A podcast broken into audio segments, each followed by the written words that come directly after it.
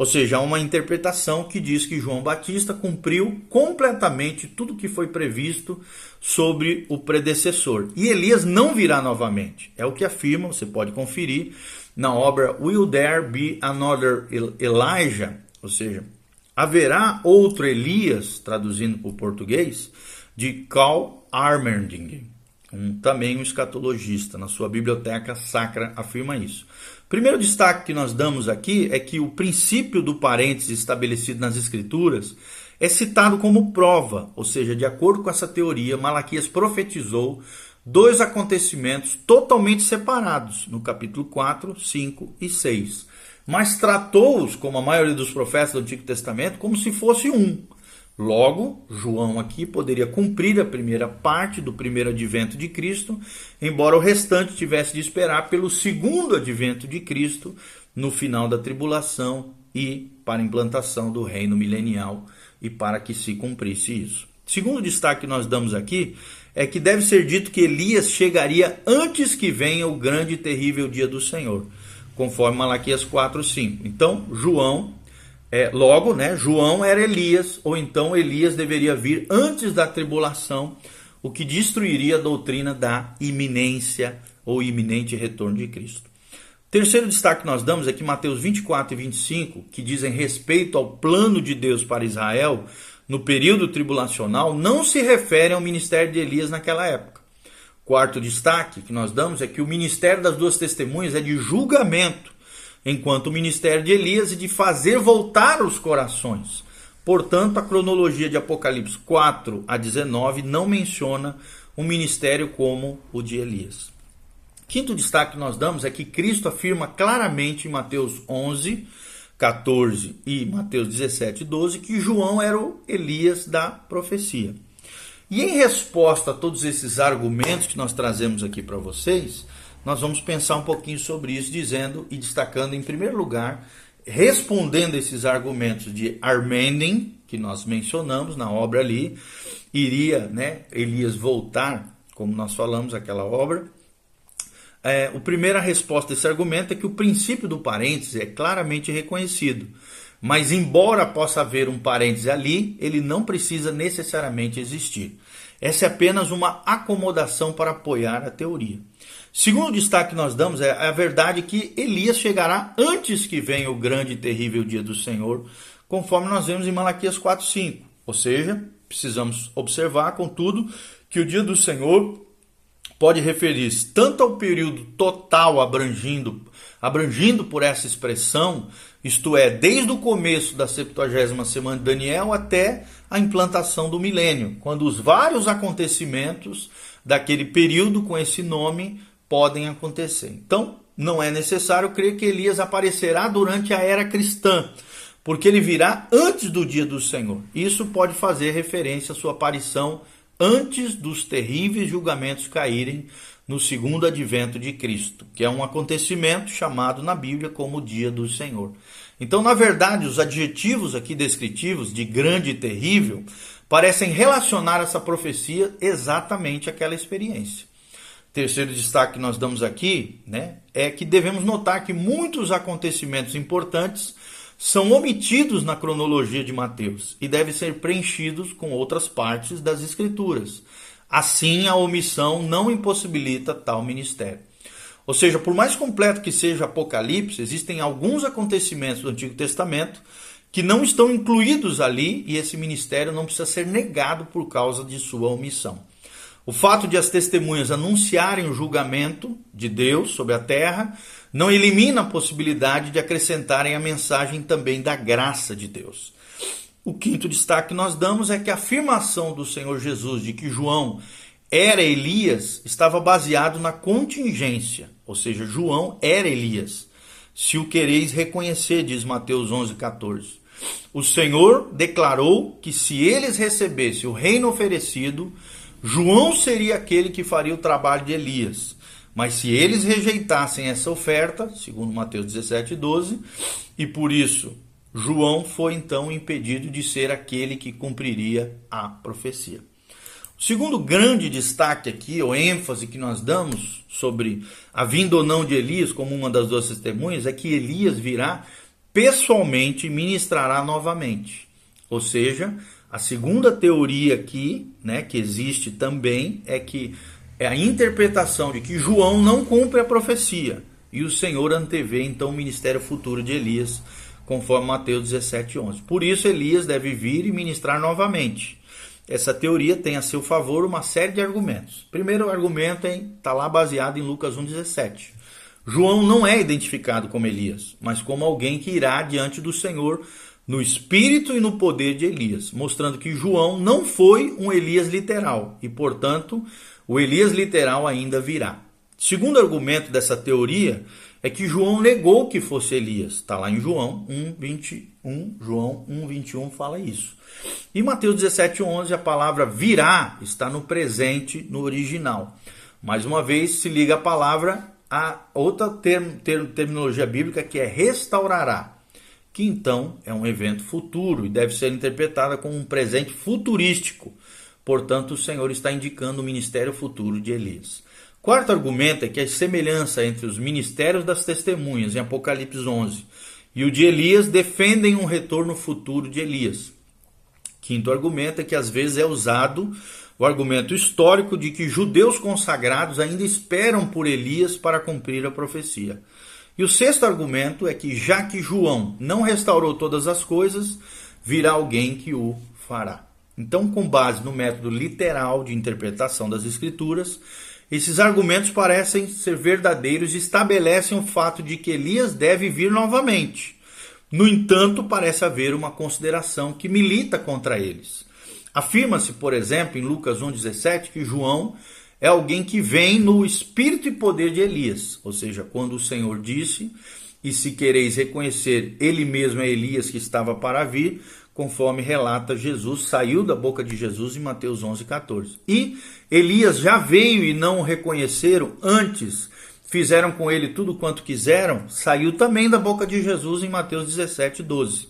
Estava indicando alguém que veio, não Elias literal, mas alguém que cumpriu a profecia prometida lá em Malaquias 4. Ou seja, os discípulos entenderam claramente que o Senhor estava falando sobre João Batista, relatado em Mateus 17, 13. Cristo afirma que João se tornou Elias somente na aceitação do Messias e de seu reino por Israel, conforme relatado no Evangelho de Mateus 11, 14. E a possibilidade de João tornar-se o Elias profetizado baseia-se numa contingência, ou seja, é verdade que a identificação de João com aquele que cumpriria a profecia dependia de Israel receber ou rejeitar o reino oferecido. Mas a atitude de Israel com relação ao reino não mudou a pessoa de João. Ele não era nem poderia ser o Elias literal, sob nenhuma circunstância. E a aceitação do reino não faria ser assim. Ele foi alguém que poderia ter cumprido a profecia, porque essa é interpretada pelo Senhor como cumprida, não no Elias literal, mas em alguém que viria no espírito e no poder de Elias. Se o Elias literal precisasse aparecer, Cristo não teria feito uma oferta genuína do reino. Visto aqui que o Elias literal tinha de vir e João não poderia cumprir essa exigência, mas se alguém que viesse no espírito e no poder de Elias cumprisse as exigências, então uma oferta genuína do reino poderia ser aceita com base nas palavras do Senhor. Conclui-se então que Elias não precisa aparecer pessoalmente, embora alguém venha para cumprir esse ministério, conforme relatado Mateus 17, versículo 12. Alguém então, terceira teoria, terceira possibilidade é que alguém virá no espírito e no poder de Elias. Quem é esse alguém? É uma das duas testemunhas. Terceira teoria, é que nós vamos trazer para vocês, é que as profecias não foram cumpridas em João e aguardam cumprimento futuro, mas já que Elias não precisa cumpri-las pessoalmente, alguém virá em seu espírito, em seu poder, para cumprir o que está previsto. É o que está relatado em Malaquias 4, 5 e 6 e Mateus 17, 10 e 11. Ok? Então nós vemos claramente o que está aqui. Visto que João não poderia ter cumprido as profecias, né, que Israel é, é, porque Israel rejeitou o reino oferecido por Jesus na época, não parece possível afirmar que a profecia de Malaquias 4, 5 e 6 tenha sido cumprida. Olha só o que fala English, né, na sua obra aqui, ele, ele escreve o seguinte: Após a transfiguração, os discípulos perguntaram ao Senhor sobre a sua vinda em poder e glória. E perguntaram o seguinte: Por que dizem, pois, os escribas ser necessário que Elias venha primeiro? Perguntaram os, os discípulos. E a isso nosso Senhor respondeu: De fato, Elias virá e restaurará todas as coisas, conforme Mateus 17, 10 e 11. Se não houvesse nenhuma outra referência com relação à vinda de Elias, seríamos obrigados a concluir que ele deve ser uma das testemunhas de Apocalipse 11. Mas, algum tempo antes da transfiguração, João Batista, que estava na prisão, enviou dois discípulos para perguntar ao Senhor Jesus se ele era o Messias ou se eles deveriam esperar outro. Nosso Senhor enviou uma mensagem de volta para João, chamando atenção para o seu ministério miraculoso, como testemunho suficiente de que ele era aquele que os profetas haviam previsto. E ele contou então às multidões sobre a grandeza do, do, do, profeta João, João Batista, que era realmente o mensageiro de quem Malaquias falara em Malaquias 3:1. Por fim, o Senhor acrescentou: porque todos os profetas e a lei profetizaram até João. E se o quereis reconhecer, ele mesmo é Elias que estava para vir, é o que saiu da boca de Jesus em Mateus 11. O que ele quer dizer aqui, o que Jesus quer dizer com isso? Ele estava dizendo o seguinte: que se Israel estivesse pronto e disposto a recebê-lo naquela época, ele teria estabelecido o reino que lhes oferecer. E nesse caso, o ministério de João seria o cumprimento do Elias proféticos. Parece então que a profecia de Malaquias se refere a alguém vindo no espírito no poder de Elias, como relatado em Lucas 1,17, que ele não precisa ser o próprio Elias literalmente. Nosso Senhor nos deu outra mostra disso na conversa com seus discípulos, a qual já nos referimos, que aconteceu após a transfiguração. Pois, quando ele assegurou que Elias deveria vir, acrescentou: Eu, porém, vos declaro que Elias já veio e não o reconheceram. E nós lemos também lá em Mateus 17, 12 e 13 então os discípulos entenderam que lhes falava a respeito de João Batista. Então parece que a palavra de Deus mostra claramente que aquele que vem será um Elias virtual, né? É, é, ou seja, simbólico, não literal, virtual e não literal, conforme cita English. Quanto ao problema das duas testemunhas, English conclui na sua obra dizendo o seguinte: se João Batista poderia ter sido Elias e se Israel se tivesse disposto a recebê-lo, conforme Mateus 11, 13 e 14, então os que testemunharão naquele dia futuro, vindos no espírito e no poder de Elias, podem certamente cumprir as profecias de Malaquias e de nosso Senhor Jesus. Conforme Malaquias 4, 5, você pode conferir isso, e Mateus 17, 10 e 11. Então, visto que João não poderia ter cumprido as profecias porque Israel rejeitou o reino oferecido, não parece possível afirmar que a profecia de Malaquias 4, 5 e 6 tenha sido cumprido já. O fato de que João poderia ter cumprido a profecia, apesar de não ser Elias pessoalmente, parece mostrar que Elias não precisa vir pessoalmente para cumprir as profecias.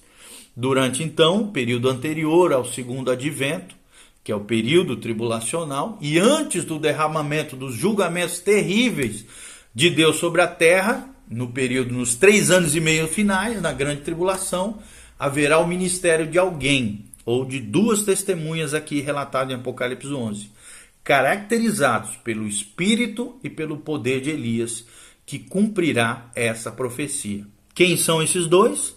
São as duas testemunhas de do Apocalipse, tá bom?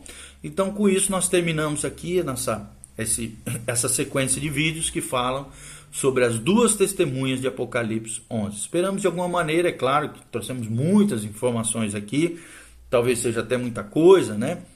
Mas aí, pelo menos, você pode delinear algumas coisas importantes com relação às duas testemunhas de Apocalipse. Nós cremos então, né, como falamos, nesse terceiro posicionamento são duas testemunhas literais, não é dois simbólico, mas são dois indivíduos que nós não temos ainda a, a, a identificação.